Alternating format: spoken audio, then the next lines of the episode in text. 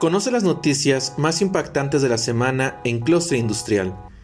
Las inversiones del sector automotriz han comenzado a llegar para el Estado de México, con el anuncio por parte del gobernador Alfredo del Mazo sobre la expansión de operaciones de la empresa JSP International, con la que mejorará su capacidad de producción en su planta en Toluca.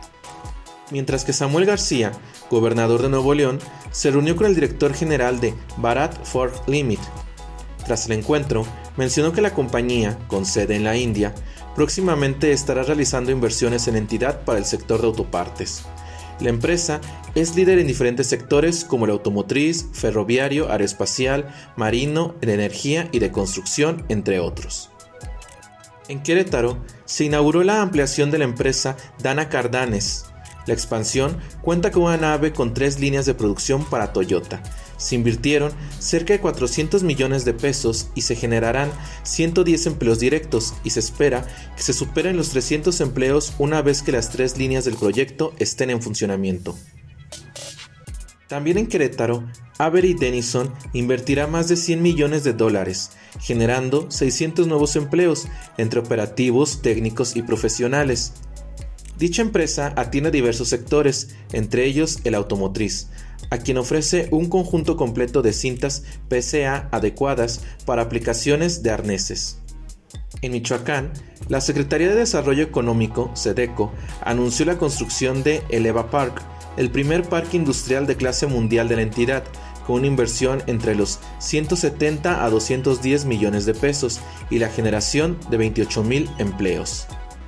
Y en Irapuato, Guanajuato, Sumino Textil de México adquirió un terreno para la construcción de una nueva línea de producción de cuero sintético para materiales de interiores para automóviles.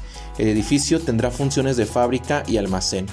La ampliación incluye una inversión de aproximadamente 443 millones de pesos. Se espera que la nueva línea tenga una capacidad de producción de cuero sintético de 400 mil metros por mes.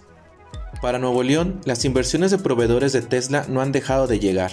Noah iTech, Quanta Computer, Brembo y AGP son algunos de los proveedores que han invertido en la entidad para impulsar la electromovilidad. Noatech inició la construcción de su primera planta en Santa Catarina, donde albergará un centro de desarrollo tecnológico, por lo que invertirá 100 millones de dólares. Por su parte, Quanta Computer, empresa que fabrica los chips de Tesla, anunció en 2022 la expansión de sus operaciones en el municipio de García. También, el año pasado, Brembo, empresa italiana que fabrica frenos de disco para Tesla, invertirá en Nuevo León para iniciar operaciones. Hasta el momento, no se ha hecho oficial el anuncio de la nueva planta de Tesla en Nuevo León, México.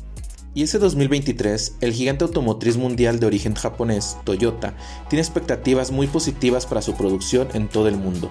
Su proyección apunta a la producción de 10.6 millones de unidades en 2023, un nuevo récord para el fabricante por encima del alcanzado en 2019, cuando produjo 9.5 millones de unidades a nivel mundial. Por último, te invitamos a que revises nuestro podcast con Ricardo Vivero, director de Clustre Industrial, quien conversó con Héctor López Santillana, director de Guanajuato Puerto Interior, sobre el escenario logístico en la entidad, las inversiones que está viviendo el país y la visión industrial. Si deseas conocer estas u otras noticias, síguenos en redes sociales como Clustre Industrial.